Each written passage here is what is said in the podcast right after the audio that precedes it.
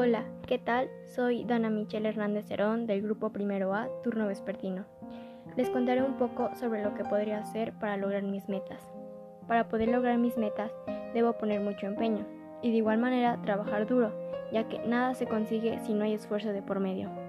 Debo tener en claro lo que quiero y quitarme la idea de que la meta a la que quiero llegar es inalcanzable, ya que si le ponemos pasión, paciencia y perseverancia, podremos alcanzar lo que queramos. Por otro lado, debo reconocer mis errores, así como asimilarlos y aprender de ellos.